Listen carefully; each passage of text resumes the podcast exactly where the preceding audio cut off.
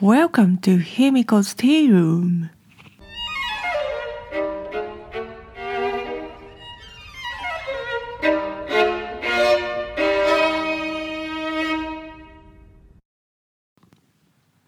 お買い物すると最後に「袋いりますか?」って聞かれるじゃないですか。今日は袋と店員さんと私をめぐる攻防について話したいんですけれど私よく行く八百屋さんがありましてものすごく近所なので「袋いりますか?」って言われて断ることが多いんですよ。まあ5分もしない距離だから例えば片手にほうれん草を持って片手にレモンを持って帰ったって別に落としはしないっていう距離なのでなんだけどもあのプラスチックの袋いりますか?」って一回聞いた後で一回聞かれた後で私が「いりません」って答えると店員さんがちょっと驚いた顔するんですよね。こいつどうやって持ってくのみたいな顔なんですよ。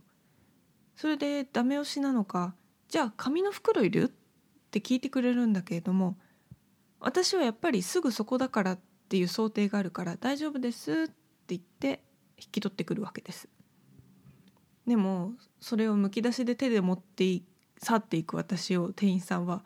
マジかこいつみたいな顔で見てるんですけどまあ店員さんからしたらね私がどんな距離に住んでるかなんて想像つかないから一体こいつはどこにどうやって持ってくんだって疑問に思うのも当然なんだけれども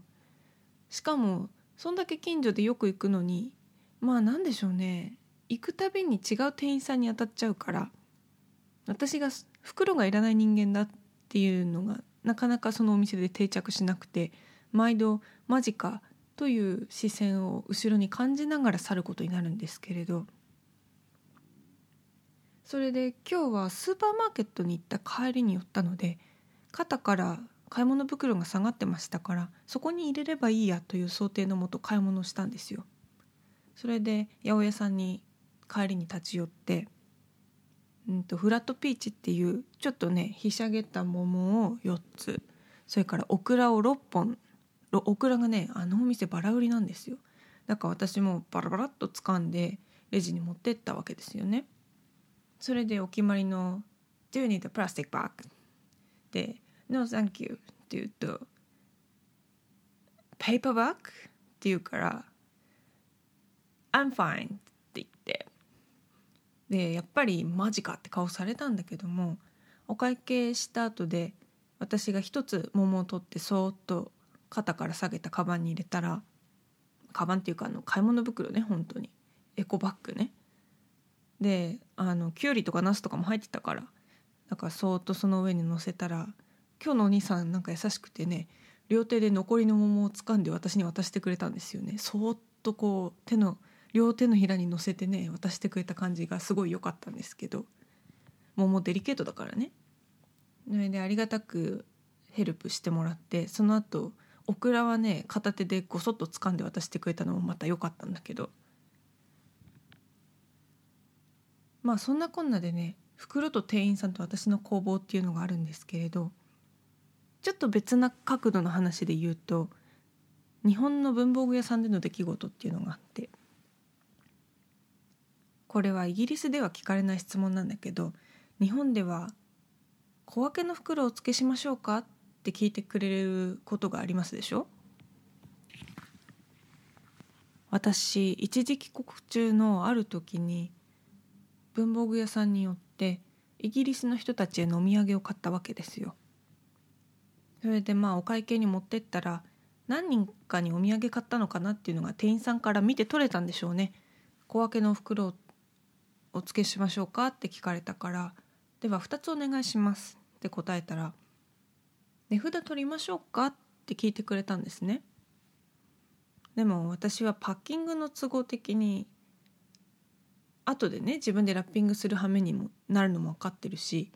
その時にまた確認できるなって思ったから「あ大丈夫ですそのまま渡してください」って言ったら「本当に?」みたいな感じで食い下がられたんですよ。本当に大丈夫ですか？って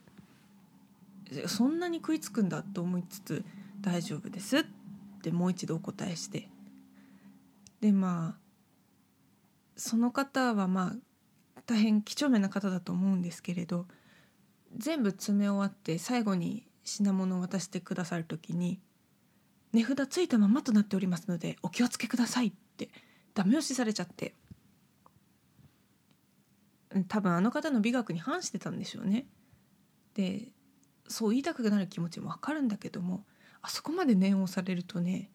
私値札も剥がし忘れて渡すようなボケボケした感じに見えますって思っちゃって。あの極端な話ね貼ったまま渡しちゃったところで